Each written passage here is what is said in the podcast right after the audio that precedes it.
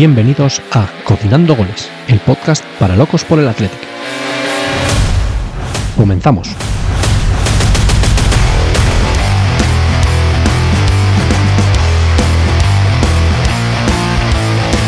Hola, muy buenas a todos. Bienvenidos a un nuevo episodio de Cocinando Goles. Hoy, eh, Special Edition entre semana. No suele ser habitual que grabemos entre semana, pero en las, entre el- las fechas en las que estamos y con el momento que tiene el equipo, pues creo que nosotros tenemos más ganas de grabar pues, como vosotros de escucharnos. Y la verdad es que da gusto hablar del Athletic en la situación en la que estamos. Cuando te ves de esta manera constante en posiciones altas de la clasificación y el fútbol que está haciendo el equipo partido tras partido es tan vistoso y disfrutable, pues la vida siempre es más fácil. El partido de ayer de, de Las Palmas eh, quizás no fue el mejor de los últimos tiempos, eso está claro en cuanto a espectáculo, pero la final, el final del partido fue, fue de película, de esos que, que crean afición, de los que causan infartos y de los que pues luego cuesta hasta conciliar el sueño. Y bueno, eh, como siempre, estoy acompañado aquí por, por, por mi fiel escudero y gran crítico culinario, Edu, ¿qué tal estás? Muy buena, Julen. Pues he, vuelto, he vuelto después de unos partidos que no he podido estar. Estoy aquí otra vez de vuelta para comentar este cierre de año mm, con, pues, con buenas sensaciones de boca, sobre todo en clasificación del Atleti. En juego, pues bueno, pues ya es otra cosa, pero oye, viendo la clasificación, una buena sensación, la verdad, un buen final de- de año natural. Lo primero decirte que me consta que se te estaba se te estaba echando de menos. Los oyentes estaban preguntándose mucho, y Edu, a ver cuándo vuelve, a ver cuándo vuelve, que ya estamos un poco hartos de Gary. Y sobre, todo, Así que- y sobre todo las pullas que me lanzaban desde el programa, no sé, hablaré con el director. Aquí cuando se falta hay que criticar, si no no eres bien recibido. ¿Y quién falta hoy? Pero oye, oye, pues falta, no sé, ya no me acuerdo ni, ni de su nombre. ¿eh? Ya es que sabes, estas cosas ya sabes cómo son. Pero nada, ya Mikel estará pues ya en el año que viene, cuando grabemos el próximo programa, seguro. Que, y eso, así que, pero hoy ya te tengo a ti, contigo más que suficiente. Y por cierto, lo de crítico culinario no lo he dicho de broma, porque me encantó el bocadillo del bar ese del, que me llevaste ahí en Santuchu, así que seguro ha- ha- habrá que repetir, ¿no? Sí, sí, sí. Indauchu, Indauchu, no Santuchu. Sí, sí, pero sí, sí. ah, no, sí. eso sí, sí, Santuchu. Pero sí, sí. Me lo recomendaron unos amigos y vamos, eh, vamos, no, no fallaron ni media. Y no, no, muy buen bocata. No voy a decir cómo se llama porque no quiero que la próxima vez cuando vaya pues me tener que esperar más cola. Y aquí si no eh, si no cotizan, si no pagan, no vamos a hacer es. propagandas aquí gratis. No, publicidad gratis no se hace. Pero bueno, pues eso, el partido miércoles por la noche, de estas horas que, que dan ganas de quedarse en casa y más cuando el partido te lo televisan en abierto. Pero ya te digo, hay que apoyar siempre al equipo y nosotros pues no, no podíamos faltar a la, a la ocasión, ¿verdad, Edu? No fallamos, pero vamos, por ganas de quedarme, de quedarse en casa calentito, viéndolo por la tele, no te voy a decir yo que no tuve muchas ganas de quedarme en mi casa. Pero bueno, al final hay que ir y estar ahí con el, con el equipo y apoyar. Sí. Y ya siendo, pues eso, el último partido de- del 125 aniversario del club, pues nada, había que, que estar presente. Eh, la entrada pues no fue las más altas de la, de la temporada porque fueron unos 39.000 asistentes, pero sinceramente pa- parecía que había más gente y a mí me sorprendió esa cifra, eh, hubo buen ambiente y eso siempre se agradece. Y nada, pues eso, al final, como todo el mundo sabe, eh, les ganamos 1-0. Quizás no fue el mejor partido porque para mí hubo dos partes claras, como suele ser habitual. En la primera parte quizás Las Palmas estuvo mucho más cómodo. Se jugó a lo que él quiso, como tú muy bien me dijiste, me estabas comentando ayer. Pero al final les ganamos por, por garra, y eh, garra y perseverancia. En cambio, el partido del Atlético Madrid les ganamos por juego, por calidad, por presión, les asfixiamos. Pero pues este equipo tiene esas dos caras, mm, la del buen juego y la del Atlético de toda la vida y que tanto nos gusta, yo creo, a todo aficionado del Atlético, de un Atlético que no para, que confía en sí mismo y que, como fue ayer, pues, pues se llevó los tres puntos. Sí, al final se vio ayer a Leti eh, que, quer- que quería y estaba convencido de que podía ganar hasta el último minuto. Y así fue. En el último minuto es cuando nos llevamos la victoria. Pero a mí, ya te dije, ayer en el partido se está jugando al ritmo de Las Palmas, a lo que quieren Las Palmas y como quieren Las Palmas. O sea, nos dejaban el balón, ellos defendían muy cómodos, muy tranquilos. Y bueno, pues al final ya con el partido roto en el último minuto tuvimos esa suerte de marcar gol. Pero vamos, estábamos viendo de, de lejos el empate a cero y eso que tuvimos un penalti para adelantarnos, pero los penaltis y nosotros este año no sé si se nos da muy bien. Claro, no está Vesga, que nuestro lanzador, pasan estas cosas.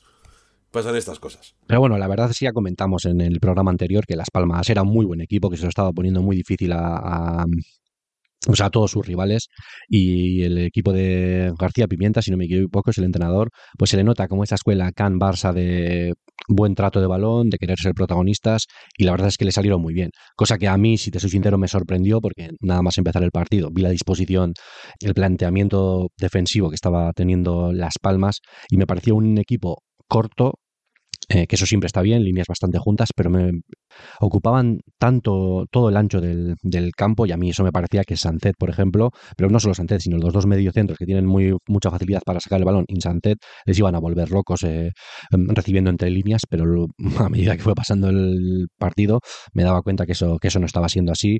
Y sinceramente en, esa primera parte tengo que admitir que Las Palmas se sentía mucho más cómodo que nosotros, jugaban mucho más fácil que nosotros y pues eso también es de, de, alabar de, eh, al equipo de, García Pimienta porque pocos equipos han conseguido hacerle eso hacer al Atlético, ¿verdad? O sea, imponer ellos su, su fútbol.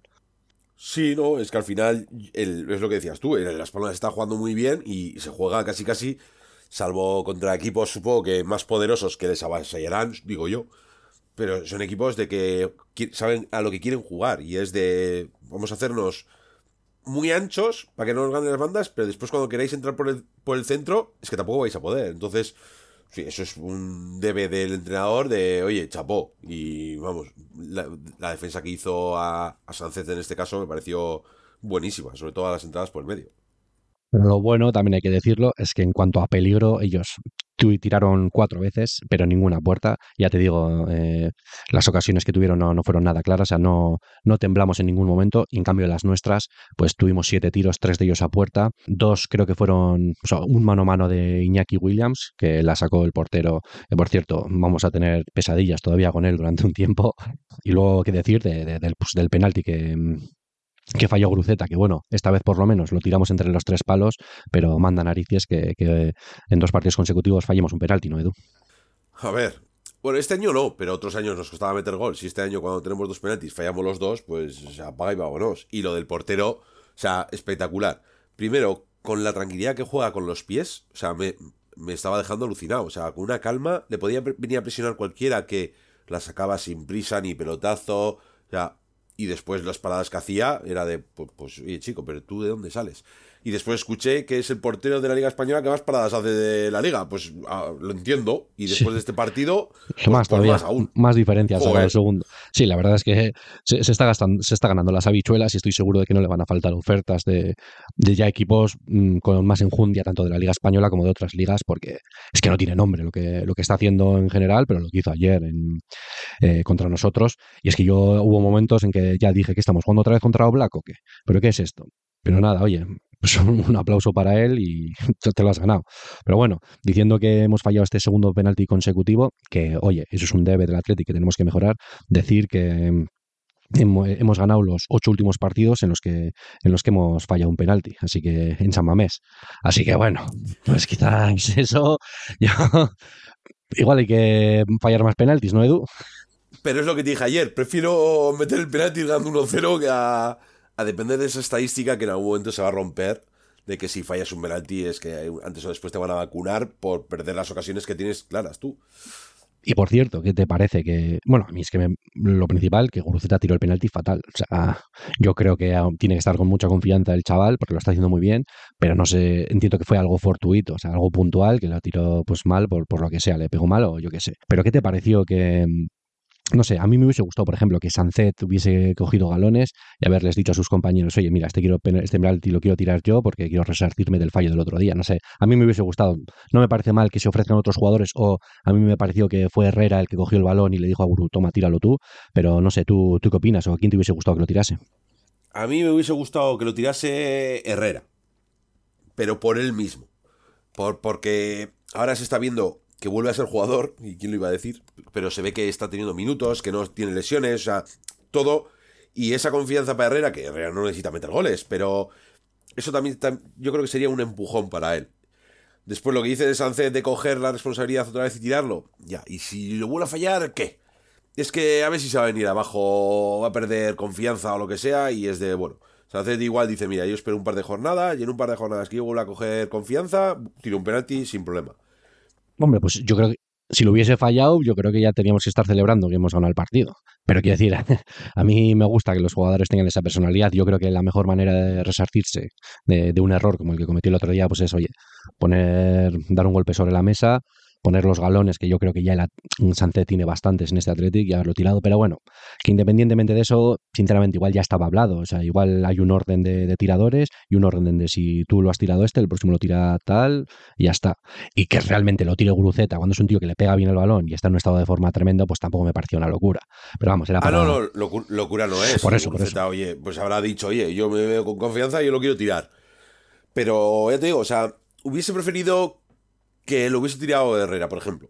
Pero es una opinión personal. Sí, no hubiese sido mala, ¿eh? ya que sea otro tío con mucho peso y para que se lleve la ovación del público. Pero bueno, este tío está para otras cosas y sinceramente estoy seguro que ni él necesita ya meter un gol. Es un tío que tiene el culo pelado de, miles de experiencias y pues un gol más o un gol menos. Él ya sabe que eh, eso es, él ya es querido, ya sabe que es muy querido y que sabe que lo está haciendo muy bien ahora mismo, así que no necesita nada más. Pero bueno, nos hemos adelantado, pero ¿qué me dices de, de la alineación que sacó Valverde? Al final se están viendo que siempre juegan los mismos, o sea, hay un once tipo, digamos, quitando las bajas que puede haber, pero yo creo que todos teníamos claros que, el once iba a ser el mismo, ¿no?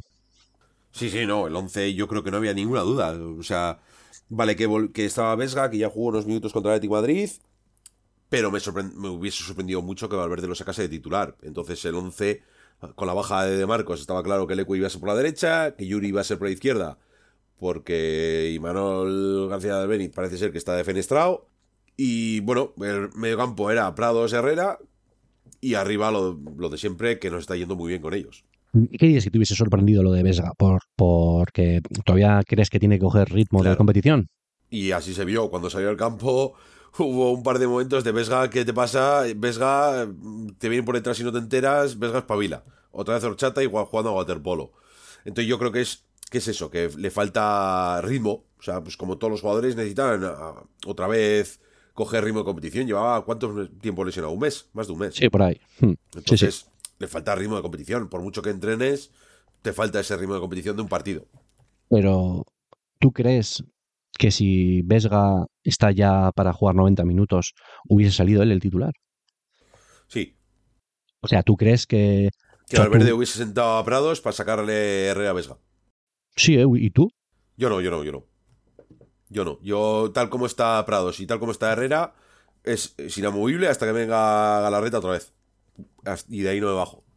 Sea, que Prados ha derribado la puerta, ¿no? Del primer equipo. Para mí, para mí, vamos, para mí, sin ninguna duda, para mí el chaval, o sea, no te voy a decir que haya cogido galones, pero es lo que hemos dicho alguna vez. En la mili que hizo el año pasado, o sea, le ha venido, vamos, espectacularmente bien. O sea, se le ve al chaval con una confianza, defiende, ataca, corre, roba, pasa. O sea, me está sorprendiendo, va muy bien.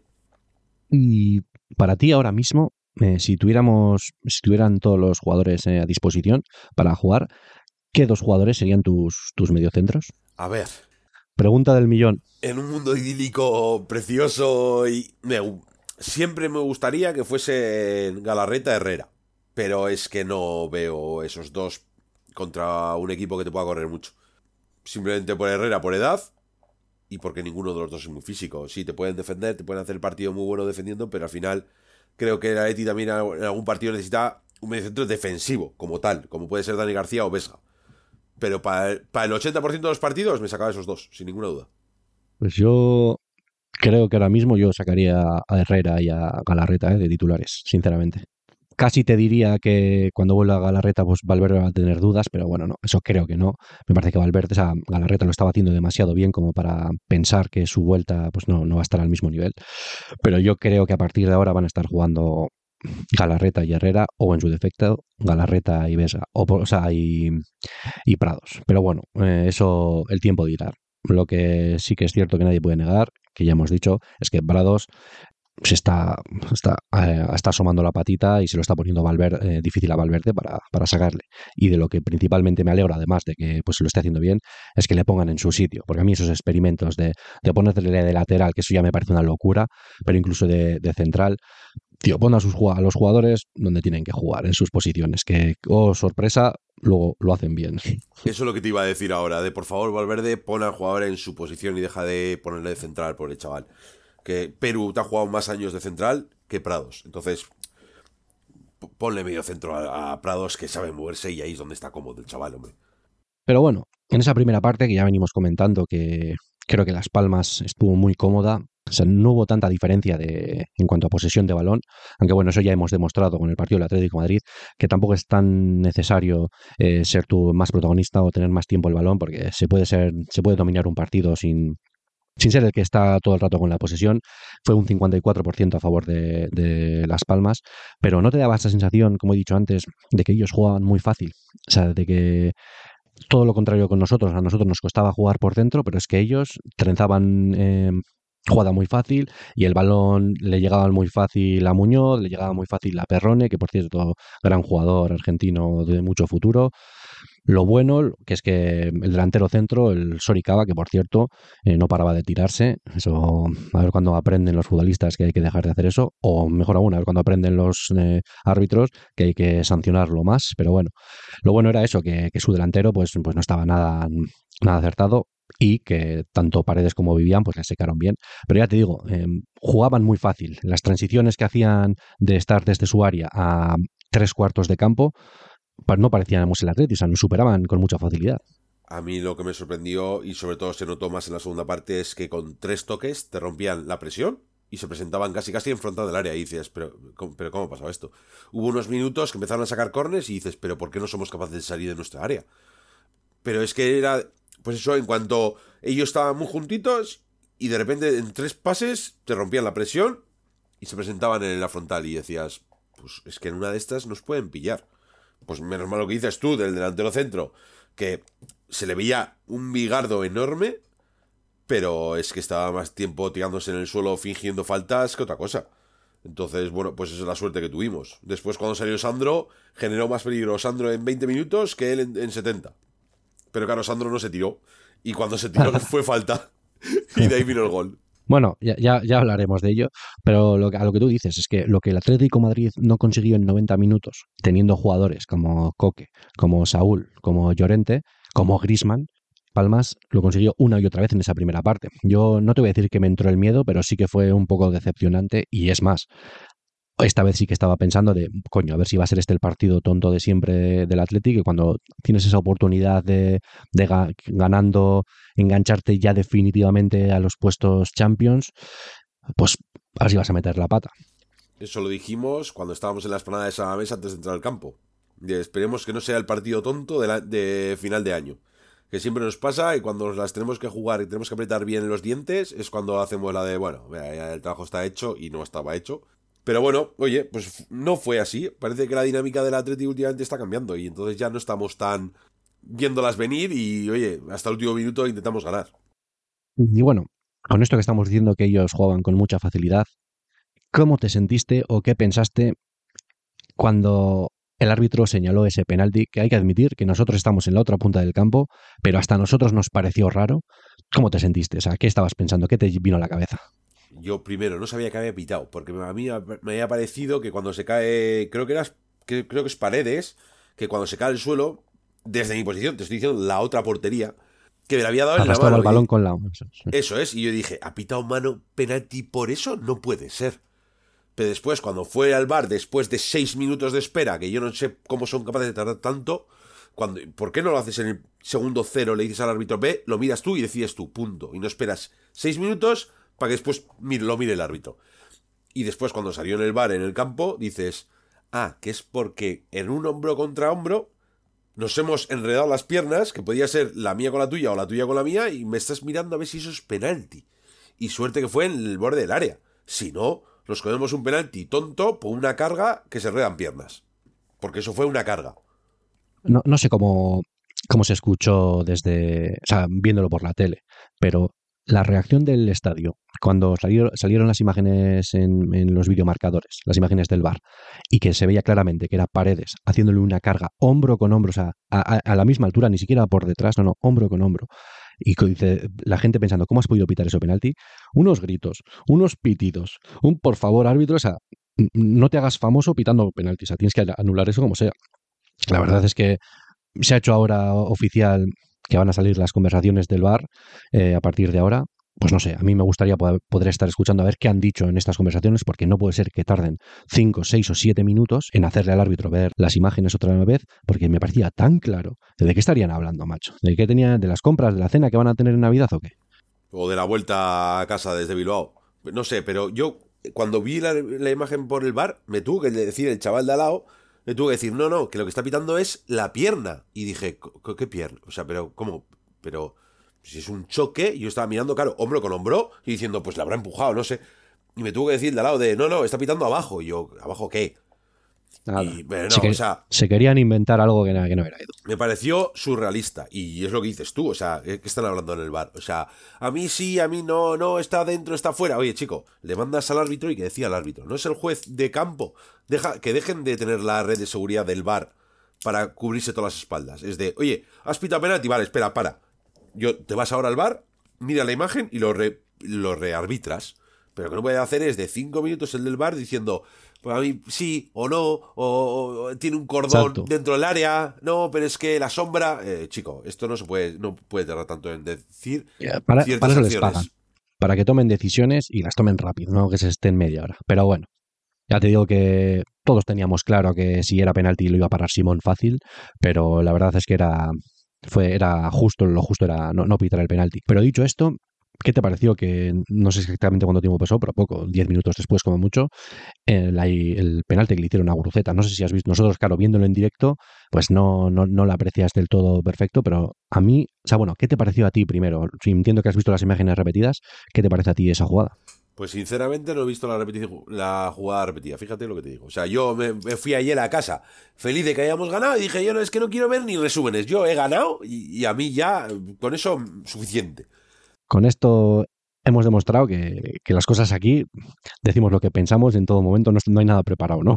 no, no, no, te lo digo así de claro, o sea, yo vi el partido en directo para, pues eso, me fui a casa hiper contento por haber ganado en el último minuto y dije, ya está, yo es que ya no tengo nada más que ver. Pues yo, yo es que a mí, sinceramente, no sé, pues me gustaría que estuviera aquí Miquel o bueno, que los que nos escuchen, pues que me dejen en los comentarios qué opinan, pero es que a mí, sinceramente, es un agarrón, que sí, que es un agarrón fuerte, que al final Guru luego, pues ya que estás dentro del área, pues aprovechas y te tiras, pero el balón no iba para Guruceta, Guruceta no llegaba a ese balón. Entonces, ¿por qué pitas penalti aquí y en el partido contra el Granada, ese pisotón al tobillo, que sí, el balón no iba por Guruceta, le pasó por encima, eso no era penalti, porque el balón no iba para ti.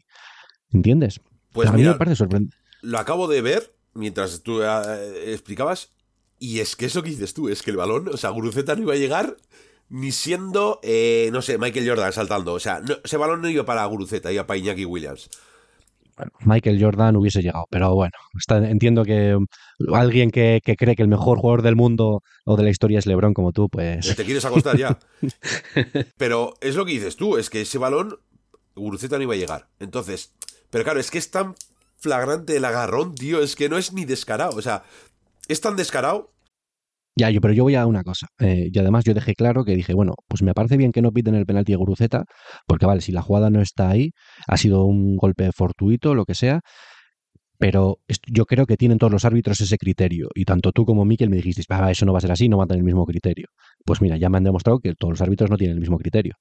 O es que un pisotón no es lo mismo que un agarrón, porque un agarrón se hace a posta, no, no entiendo que yo me alegro que me hayan pitado el penalti, pero es que nos están dando eh, argumentos, a, bueno, en este caso a Las Palmas, para, oye, para criticar por qué esto es penalti y por qué otras cosas no.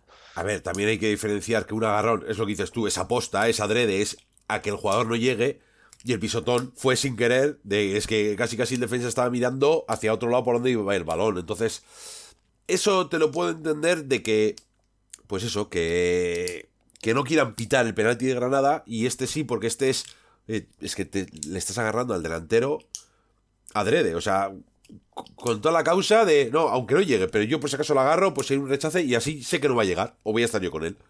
Entonces, eh, es que no sé, es que el criterio de los árbitros, como cada uno hace lo que le sale de las narices, No te Sí, sabría o, decir. cada, o un mismo árbitro cada semana pita una cosa diferente.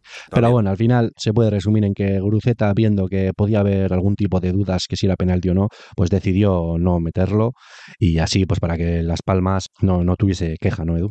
Acabo de ver el penalti, madre mía. Yo pensaba que había ido al medio y que le había el porte- eh, con los pies. Que va, que va. Si le pegan en el estómago al portero. No, no, lo tira fatal. Le tira fatal. No, no, lo tira fatal. Madre mía. Pues no sé, espero que aprenda de, de- de ese error y que para la próxima no lo tire tan mal. ¿Y quién va, a tirar el, sabes. si- quién va a tirar el siguiente? Porque vamos, como sigamos Pues, así. si está ya Vesga, pues que vuelve a tirarlo Vesga. Pero si no, pues no sé, el siguiente. ¿eh? A mí me vale Iñaki, otros años lo ha tirado él. Pues ¿por qué no Herrera? Da igual, alguien. Pero, hombre, Nico. no, un ec- mm, Nico también me vale. Eh, de hecho, ya lo hizo en este Echeverría cuando lo tenía en el Bilbao Athletic. Le hizo a él tirar los penaltis porque le quería exigir que metiese más goles y que mm, tuviese él en la cabeza el hecho de, de querer meter más goles, ¿sabes? De, Sí, de sí. tener como ese deseo de, por el gol, porque-. Sí, porque él antes decía como que no, no se preocupaba por eso. Él te entendía como que quizás su labor era más mm, generar y no se preocupaba tanto por los goles, pero no. Eh, Cheve pues le quiso meter en la cabeza que no, no, tú eres un jugador ofensivo muy bueno y lo que tienes que hacer es tener el gol entre ceja y ceja.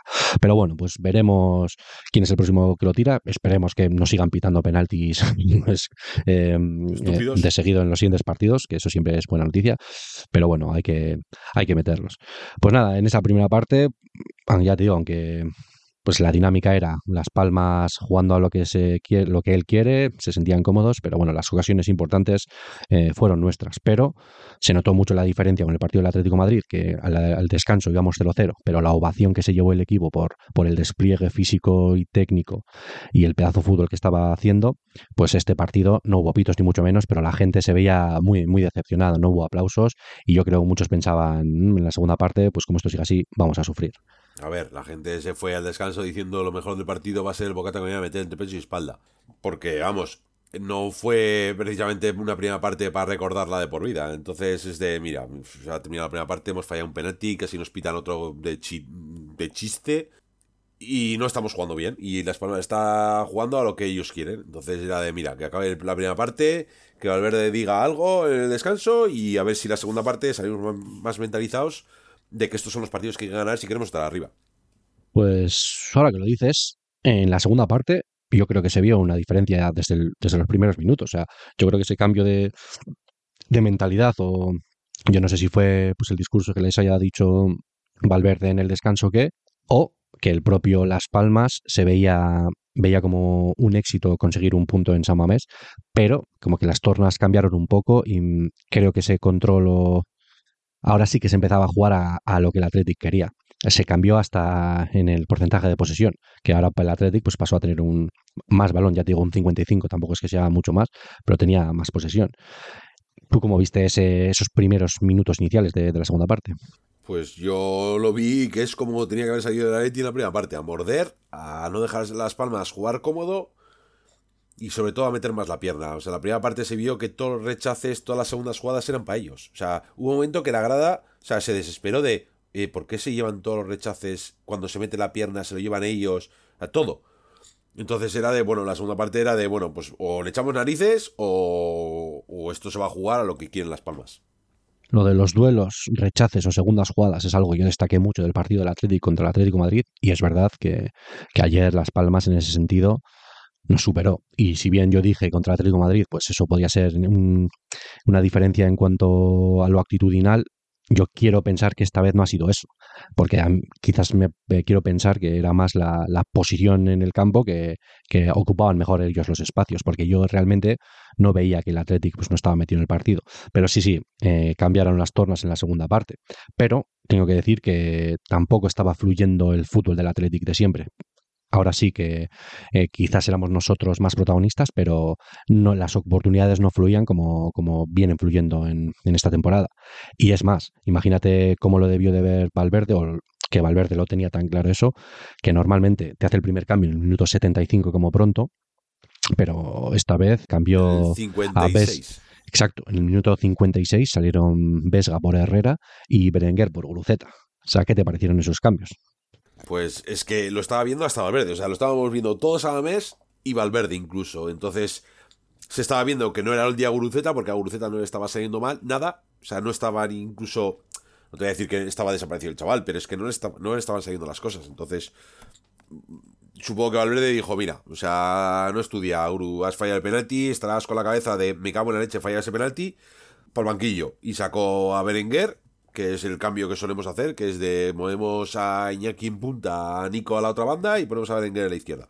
Y Vesga yo creo que fue para, pues eso, para tener rodado y darle media horita y que Herrera viene de la paliza que se pegó contra el Atlético Madrid. Entonces es de, vamos a intentar cambiar un poco, de dos jugones en el medio campo, como puede ser Prados y Herrera, a un stopper y Prados que, organice un poco. Después la disposición táctica fue totalmente al revés, porque Prados se quedaba más atrás y Vesga más adelante. Pero bueno, yo, Valverde es el, Al final, que sabe. eh, esos, son, esos son piernas y pulmones nuevos. No puedes pedirle a Prados que te esté llegando a la presión al área contraria cuando Vesga pues, acaba de salir. Eso entiendo que es normal.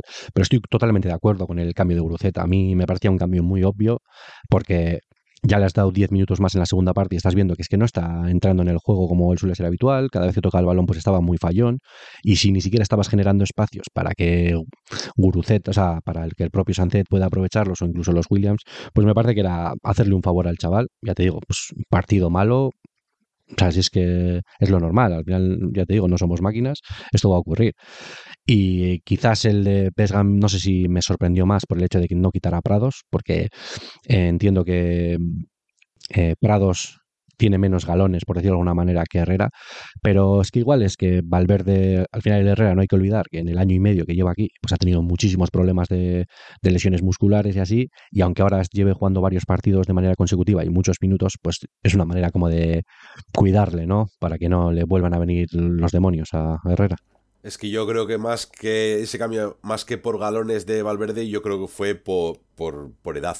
O sea, por de, un chaval de 22 años estos son de los que... Y tenemos amigos en la cuadrilla que podrían estar jugando pachangas cada media hora, termina una y empieza otra, y no tendría ningún problema. Entonces, al final, esa juventud es la que muchas veces te da la energía. O sea, no es lo mismo Herrera con la edad que tiene que Prados, que es un chaval que va a tener las piernas hiper frescas. Herrera ya está más que machacado, y es lo que dices tú, lleva año y medio aquí, y es que a mí me da mucha pena que cada vez que pilla ritmo y coge cuatro partidos seguidos, una lesión muscular y es de, en la leche, es que no va a tener ni continuidad.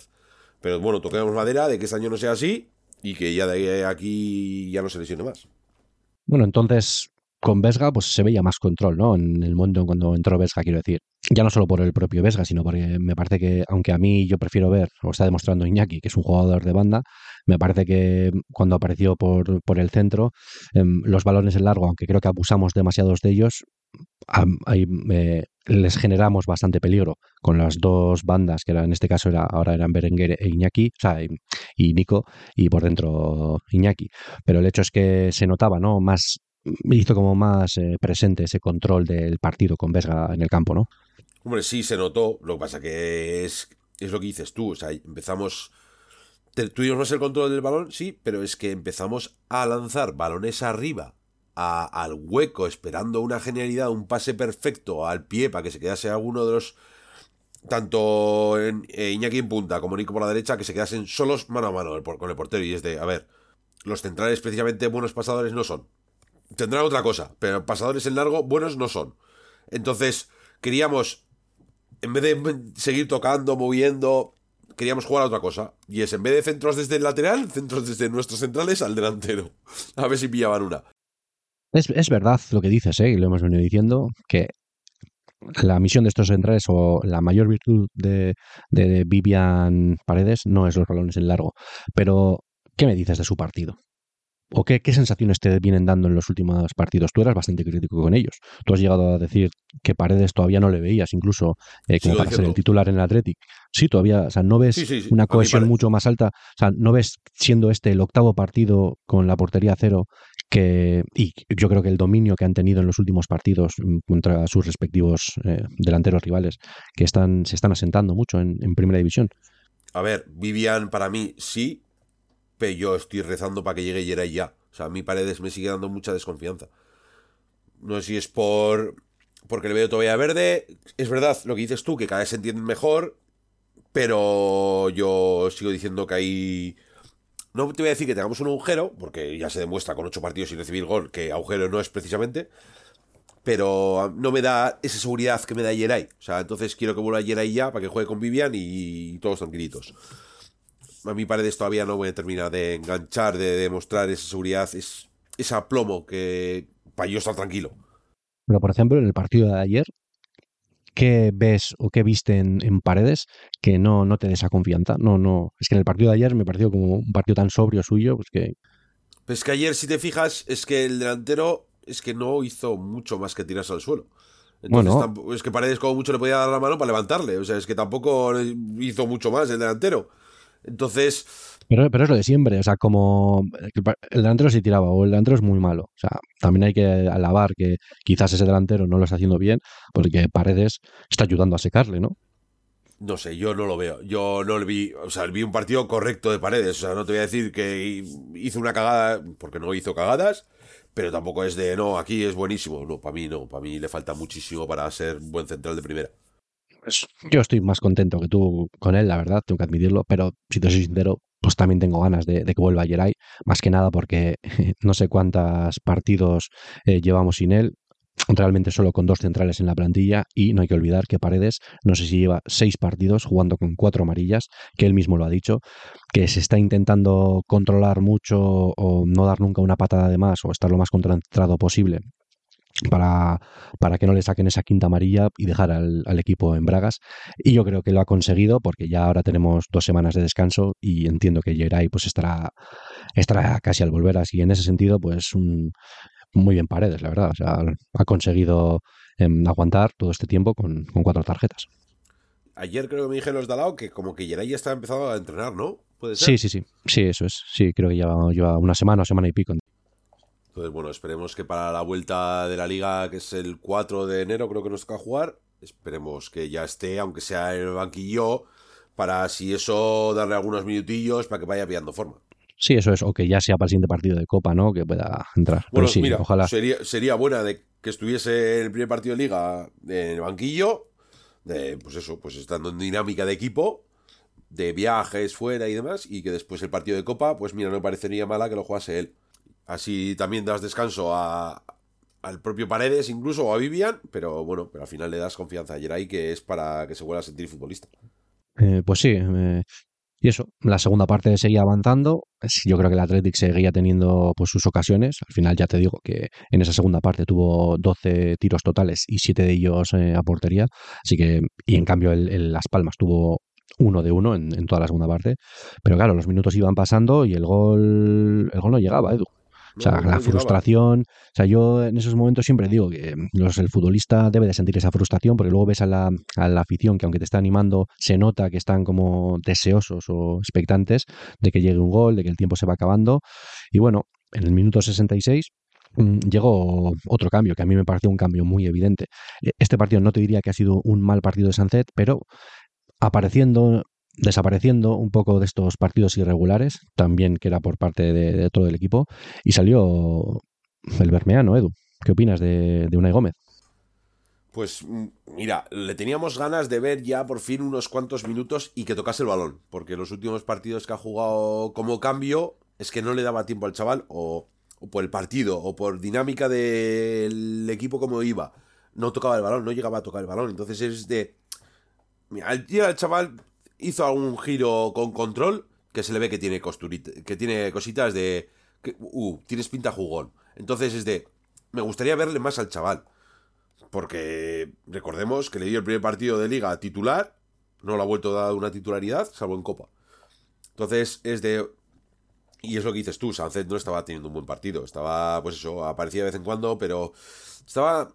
No sé si está pesado de piernas, porque también se lleva una tralla buena Sancet, ¿eh? Que encima está yendo con la selección, juega con la selección, o sea, al final los minutos en las piernas pesarán. Entonces, bueno, pues a mí la salida del chaval siempre es bien, siempre soy de los que digo me jode por Muniain, pero es que al final el chaval se lo está ganando y le verá en los entrenamientos de mejor que Muniain o también por la distribución del partido y cómo se va desarrollando que dice, no, es que Muniain en este partido no me va a ayudar. E-, eso te iba a decir, ¿eh? tú a mí realmente yo también me gustaría ver más a Iker, pero es que ahora mismo, o sea, creo que ahora mismo me parece normal que un Aigo me coja más minutos que, que Iker, pero es que el partido no estaba para Iker. Es que. Que suele pasar, o ¿eh? Suele- o sí, porque en vez de hacer esos pases en largo de la defensa al delantero, igual si le llega el balón a Iker, puede filtrar ese pase mucho más cerca a, Iña- a, lo- a los Williams. Es que al final. Es depende a lo que quieras jugar. Si quieres jugar Sí. desde el central para arriba, Pero es que tú no veías el partido medio roto. O sea, partido que. O sea, a ratos o- sí, a, o ra- estaba a ratos sí. en nuestro área o en el suyo. O sea, no había apenas juego de, de centro del campo. ¿Y tú crees que Iker está para, para estar corriéndose 40 metros hacia adelante y 40 metros hacia atrás en cada jugada? A ver, obviamente no, pero es que tampoco en el minuto 70 tampoco le veo a los dos Williams para correr carrera para adelante y carrera para atrás. Bueno, pues Iñaki ahí lo hizo. Ahí sigue el chaval. Pero, pues eso, entonces es de. A ver, el partido sí se vio que por momentos estaba rotísimo, que era de ataque de lado a lado.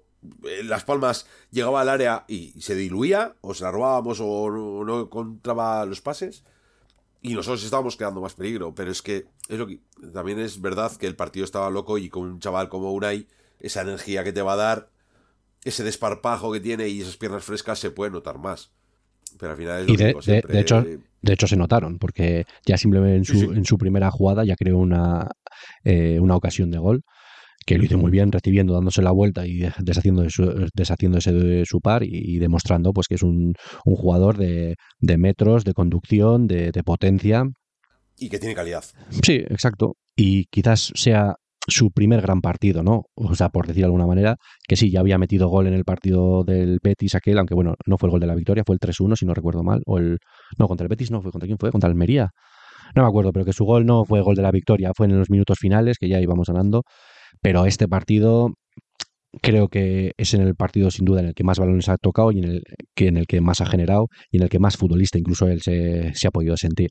Pero vamos, lo que viene siendo es que son buenas noticias que un chaval que, te está debutando este año, pues no te voy a decir que te va a tirar la puerta abajo como creo que está haciendo Peñat, pero a ninguno no nos parece mal que, que tenga estos minutos, ¿verdad? No, no, no, a mí esto es... Lo que pasa es que me parece que se le ha dado pocos minutos este año. O sea, y alguna vez tú lo has comentado aquí, que, que alguna vez has hecho el cambio de Iker al campo cuando decías, es que el partido está roto, saca el chaval. Pero claro, es que al final Valverde, no te voy a decir que es cagón, pero es lo que decías tú también antes, es galones también. Hay que tienes jugadores que tienen muchos galones en el banquillo, entonces hay, hay veces que tienes que sacar al que tiene galón y tiene tablas para saber leer también el partido. A mí en ese sentido Valverde me está sorprendiendo este año. ¿eh? Valverde suele ser No, este de, año sí. No, de no, sus jugadores con los que confía, saca a ellos, pero este año ya te digo, mira a Unai Gómez, mira al siguiente, a otro chaval de Bermeo, ya comentamos el otro día, de la cuadrilla de Unai de toda la vida, pues ayer volvió a tener minutos, que sí, que jugó los 10 minutos finales, bueno, los 5 minutos finales, salió en el 86 con Raúl García, sustituyendo a Beñat Prados, que, que se fue medio tocado, esperemos que no sea nada, eh, nada grave. Pero quiero decir que confío en Jaureguizar y no en Nolascoain. O sea, yo creo que ya es evidente que Nolascoain es el último mediocentro de, de la plantilla. O yo no sé si es que solo le ve como central o qué, pero vamos. o que él quería a alguien con más toque de balón y Perú no lo es. Entonces, hay jugadores que este año van a rascar poquita bola. Y Perú creo que es uno de ellos. A mí me vais a llamar hater, pero para mí Villalibre no es un jugador de plantilla atleti. A mí una cesión, una venta a la vez o a un equipo que te venga de Navidad con dos millones, yo le pongo un lacito, lo siento mucho. Pero porque también será gustos personales, que a otro igual le parece que Villalibre tendría que tener más minutos. Yo, cada vez que ha tenido la oportunidad, no le he visto, no le he visto, no me ha demostrado nada como para que tuviese dorsal, entre comillas, primera plantilla. Entonces, Bueno, aquí, Jaureguizar yo creo que le ven con más calidad. aquí eh, hemos tenido un momento manía persecutoria de Edu con Villalibre porque nadie le ha nombrado y le ha tenido que dar el palo de no es un jugador de la primera No, plantilla. Pero no, pero que sí, te entiendo, está- que te, te estoy tomando pelo, Perú- te entiendo. Sí, sí, te entiendo, te O entiendo. sea, son Era- jugadores era- que están en la... era una broma. Me hombre. querías dar el palo, punto. Vale. Sí, sí, sí, hay que ponerle un toque de humor también. Pero sí, yo lo que voy con Jaureguizar es que si Valverde, cuando no suele hacer este tipo de cosas, está confiando en él y ha dicho en rueda de prensa ya que, que luego Jugador de la primera plantilla. sí, que va a contar con ellos, tanto con Unai, que bueno, con Unai yo creo que ya se estaba viendo, pero que con él, que iba a formar parte del primer equipo y que luego ha dicho, obviamente, que al final tú le das la oportunidad, pero luego es el jugador el que tiene que aprovecharla. Pero si le sigue dando minutos es por algo. Y a mí algo bueno de Mikel Jaureguizar, aunque tengo que admitir que solo le he visto jugar los pocos mm, eh, minutos que ha jugado en el primer equipo y luego pues todos los partidos del Bilbao Athletic, me parece un jugador bastante perfil Real Sociedad, y lo digo en el buen sentido, en el mejor sentido de la palabra. Me parece que es un chaval que tiene muy buen trato de balón, que no se esconde, que se ofrece siempre, y eso siempre es bueno. Luego de ahí veremos el chaval hasta dónde es capaz de llegar, pero ahora mismo, bien posicionado, eh, da balones donde los tiene que dar cuando los tiene que dar, y encima pues hace esas faltitas sin que sean falta, que generan un robo de balón y que luego acaban como acaban. El gol del Athletic, Edu. Cuando ya estábamos, era un acoso y derribo prácticamente la, el área de, de Las Palmas. Álvaro Vallés nos estaba, o sea, nos estaba matando. Sí, sí, la que tuvo Berenguer, esa que por cierto, Berenguer casi en la línea de gol, parece que entró con miedo a por esa oportunidad que tuvo, casi, ¿sabes? No, no sé qué, en qué pensó, pero vamos, la sacó Vallés. Le sacó un cabezazo a Iñaki Williams, creo que fue un cabezazo. No sé, vamos, que nos estábamos acordando de él y de toda su familia, pero llegó ese minuto 94. Pero vamos a empezar por el principio de la jugada. ¿A ti te parece falta de, de Jauregui a Sandro? Falta clara. No toca balón, toca el pie. Falta clara. hay que ser. Hay que decir la verdad ante todo. O sea, para mí, si me la llegan a hacer a mí y me llegan a meter ese gol, me estaría como un cabrea como un mono hoy. Entonces, cuando lo hago yo, oye, lo de César lo que es del César, es falta. Y entonces ese gol no tenía que haber subido al marcador si el VAR hiciese todo lo que prometía cuando llegó el VAR. Íbamos a revisar todas las jugadas, bla, bla, bla, bla, bla, bla, bla. Para mí, cuando lo vi ya en el metro, porque claro, en Salame no se da repetición del gol ni nada. Cuando ya lo vi en metro eh, el vídeo, para mí es falta. Sí, totalmente de acuerdo. Si es lo que yo vi la misma imagen que tú y nada más vi la imagen digo, eso es falta. ¿Y el bar para qué está? ¿Pero qué? ¿Cuál es? O sea, la conversación que tuvieron bar con el árbitro después del gol, porque no llamaron al árbitro a que lo viese, ¿qué fue? Que, que le dicen al árbitro, si tú no has visto falta para mí, yo no te la voy a hacer ver o qué? ¿O por qué no vas a verla? No lo entiendo. No lo sé, pero supuestamente se revisan todos los goles. Y si se revisan todos los goles, si lo llegan o sea, si lo hubiesen revisado verdad, eso es falta. Y no se sube el, gol. O sea, eso es así. Eh, o esta vez nos ha salido bien, nos saldrá mal y nos cagaremos en todo. Pero, oye, es que es falta, es falta. Y no pasa nada. Eh, oye, pues Sandro adelantó la pierna, Jaureguizar le dio a él y es falta. Así que estaban cabreados los de Las Palmas viendo la repetición en la tele, obviamente. Ya te digo, a mí o la repetición que vi, pues no se ve claro, pero es que para mí no toca balón, entonces no entiendo que, no haya sido falta. Dicho esto, pues me alegro, oye. ¿Cuántas veces, ya me acuerdo yo, no se me olvidará nunca esa jugada contra el Barcelona el año pasado, que nos anularon un gol por una falta media hora antes, no, por una falta, no, por una mano de Muniain media hora antes, jugándose el balón con De Jong, que De Jong le hizo juego peligroso, pero no, no, lo que es es mano, no juego peligroso. Pero bueno, pues hoy parece ser que Las Palmas tiene para quejarte, eh, según mi criterio, pero es lo que hay, esto es fútbol. Y el tema es que el BOR a veces supuestamente es para ser más justos, pero parece ser que no siempre son, son justos. Pero bueno, pero qué bonito fue el desarrollo de la jugada, ¿no? Pues la roba el chaval nuevo, se la pasa a Berenguer, Berenguer pues, haciendo un sombrerito, digamos, una cucharita, pasándosela por encima, eh, le llega el balón a Unai Gómez y Unai Gómez ya te digo, mente de ofensiva total, giro, ir hacia adelante, dársela a Iñaki, Iñaki la pone en el área, rechaza desde el portero, que yo creo que el portero, si no hubiese salido, la podía despejar el defensa o no sé, pero yo creo que se veía tan protagonista que había parado tantas que decíamos, esta también la paro, pues esta vez el despeje le fue, quedó votando y cómo entra un ¿eh? esa imagen de lanzándose en plancha casi desde fuera del área, qué bonito fue, cómo estalló el, el rugido de todo el público, ¿verdad? Sí, no, es que a ver, es que es minuto 93 y medio, habían añadido cuatro. O sea, habíamos tenido ocasiones para meter y habíamos.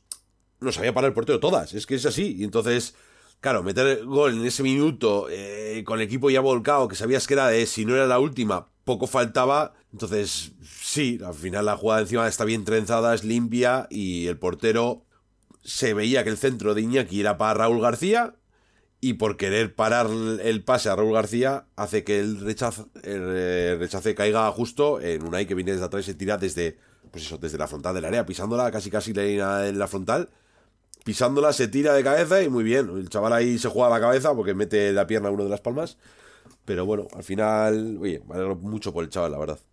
Unai Gómez. Y, por, el, por, el, equipo que se ha llevado estos tres puntos, claro. Unai Gómez, 24 minutos jugados, 3 de 3 en duelos eh, ganados en el, en el, suelo, 2 de 2 de regates intentados, un gol. gran partido del chaval. O sea, no me puedo creer, o sea, no me puedo imaginar cómo es la sensación de eso. Lo mismo que le pasó en su primer, con su primer gol. Pero esta vez es lo que te digo, 20 años, tu primera temporada en, eh, en el equipo de tu vida, en tu campo ante tu afición y dándole la victoria en el minuto 95. Impresionante. A ver, es que eso, pues como las dos victorias, em, empate y victoria de Berenguer, que en los últimos minutos, pues ese, ese gen de no rendirte nunca y querer el gol de la victoria o del empate hasta el último minuto. Y este año nos está saliendo. Que cuando lo necesitamos y el equipo tira para arriba, lo consigue. Entonces, bueno, pues seguir en la cresta de la ola viendo esta, esta cómo vamos, vamos. Y nada, pues con esta victoria eh, nos quedamos quintos, empatados con el Atlético Madrid. También hay que decir que el Atlético Madrid tiene un partido menos, pero bueno, ellos ahora mismo están delante porque tienen un gol más que nosotros. Pero es que estamos eh, en lo que venimos diciendo, surfeando la ola. Ahora mismo pues están en juego los partidos de, la jornada de hoy. Pues la Real Sociedad está empatando contra el Cádiz y el Betis está empatando con el Girona.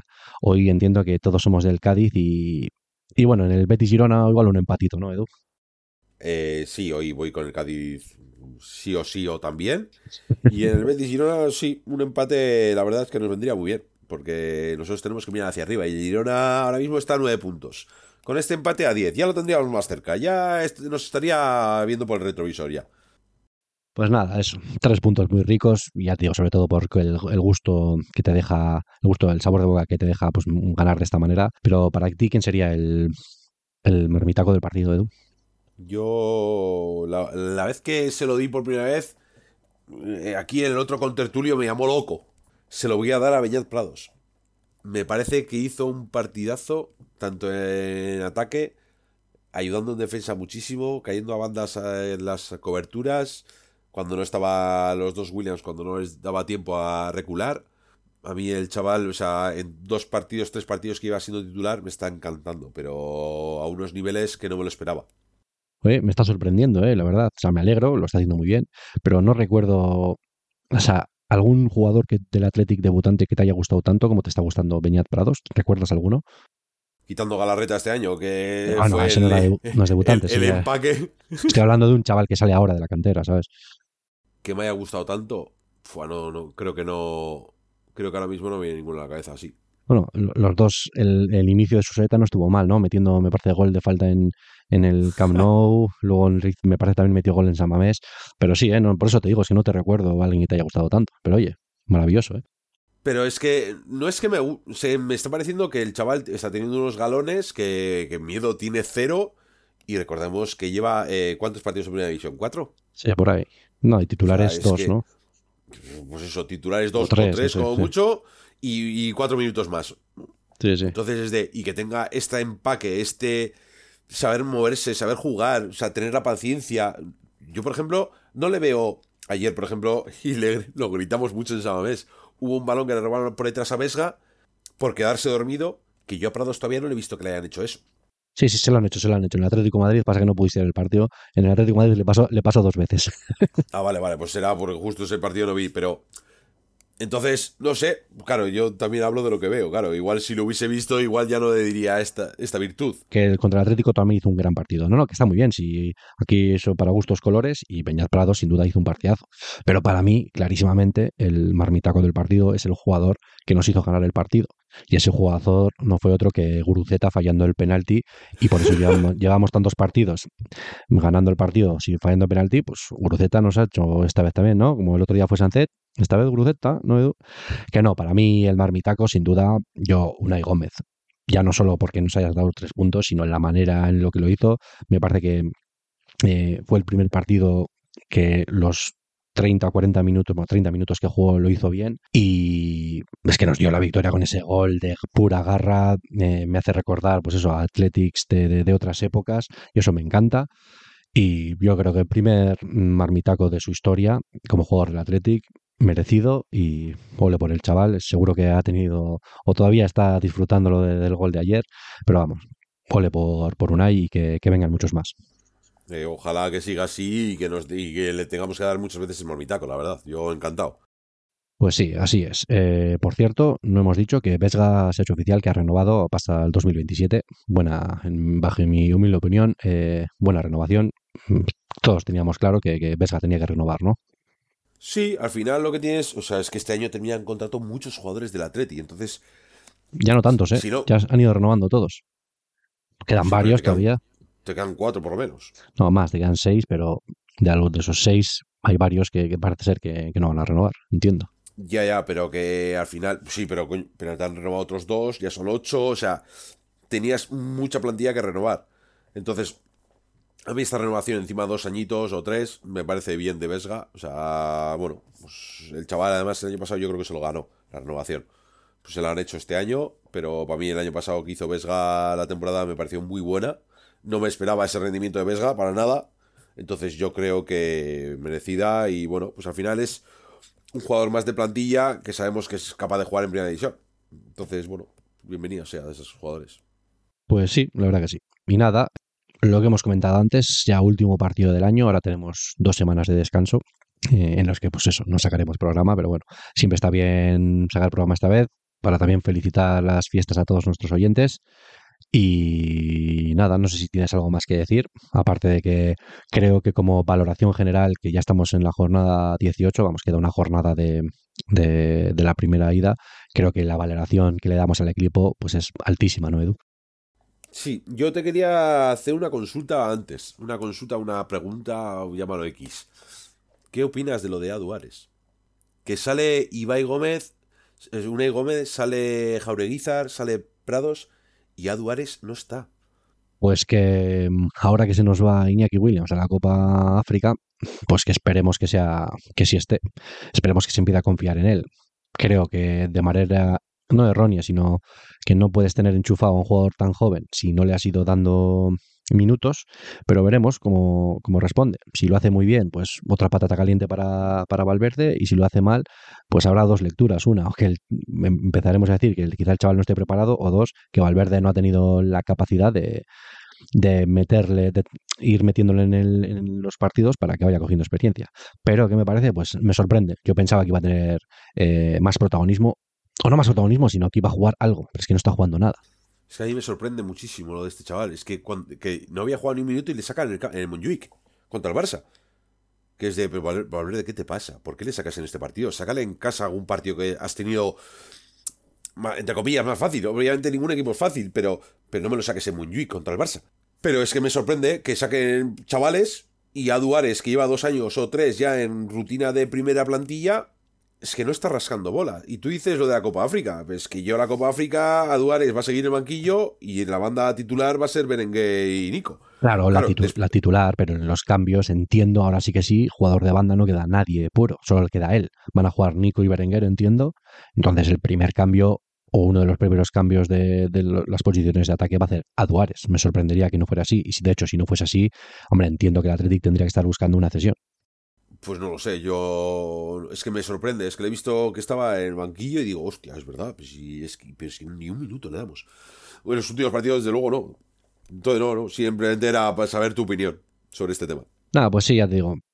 A mí, si yo he venido diciendo que no me gusta, me hubiese gustado que le dieran algo de protagonismo. Si ya te digo, si ni siquiera te estoy diciendo que saques todos los partidos, pero en los 17 o 18 partidos de liga que vamos, pues que hubiera jugado seis ratitos al menos, pero no ha sido así. No sé, Valverde sabrá y veremos cómo, cómo avanzan las cosas. Y nada, decir eso. Dime, dime. Y respecto a lo que tú decías, pues hemos dado la primera vuelta casi casi por concluida. Nos falta un partido contra el Sevilla, creo que es. Y el balance para mí es muy positivo. Que nos lo dicen a principio de temporada, no nos lo creemos, para nada.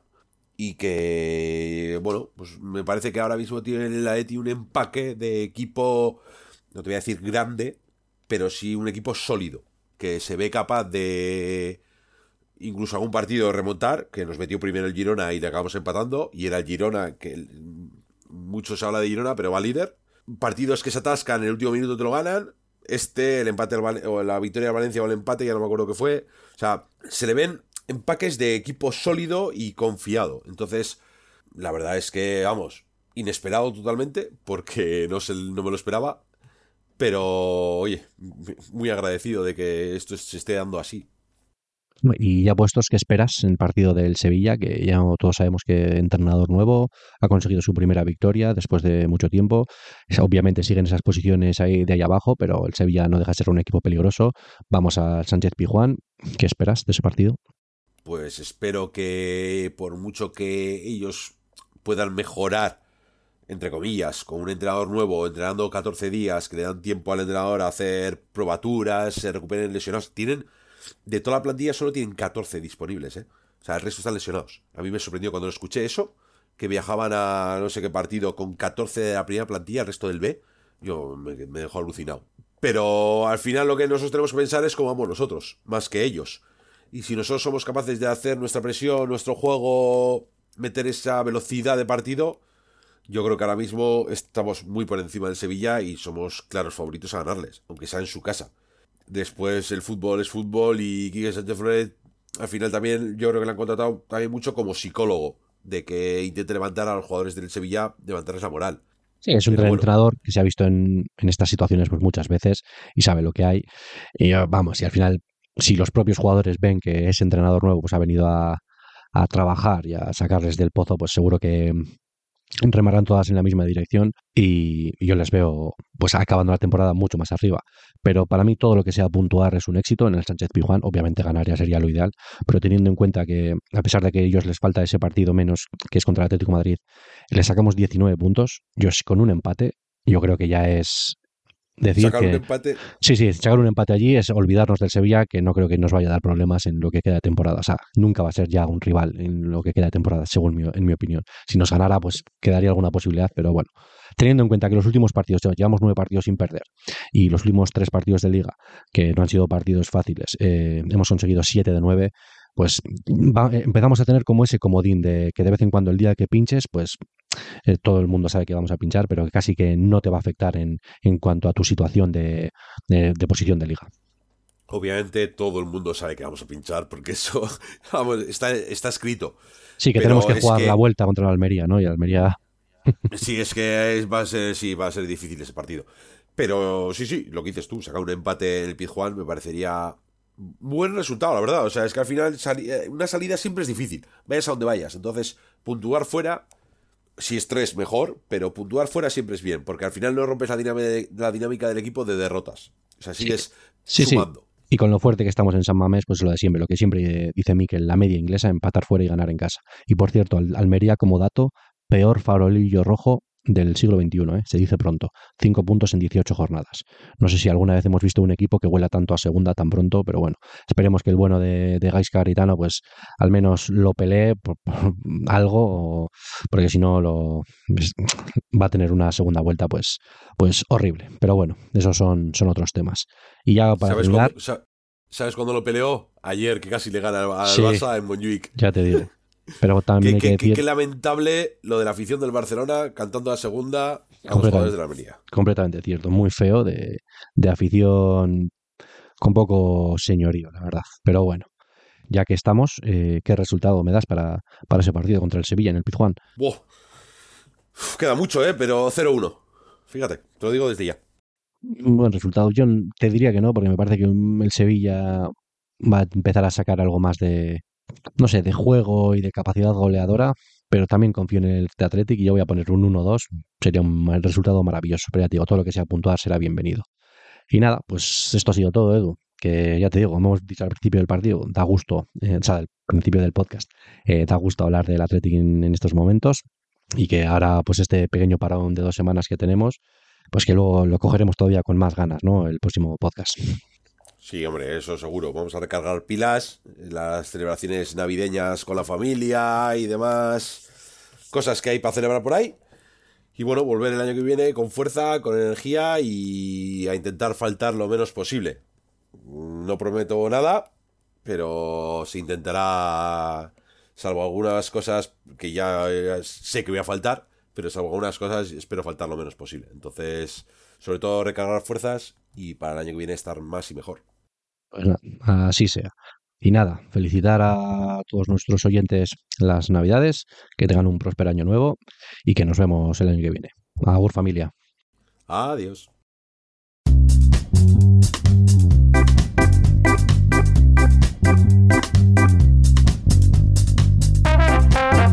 Pues esto ha sido todo por hoy. Esperamos que hayáis disfrutado. No dudes en seguirnos para no perderte ningún episodio. Hasta la próxima, cocineros. Thank you.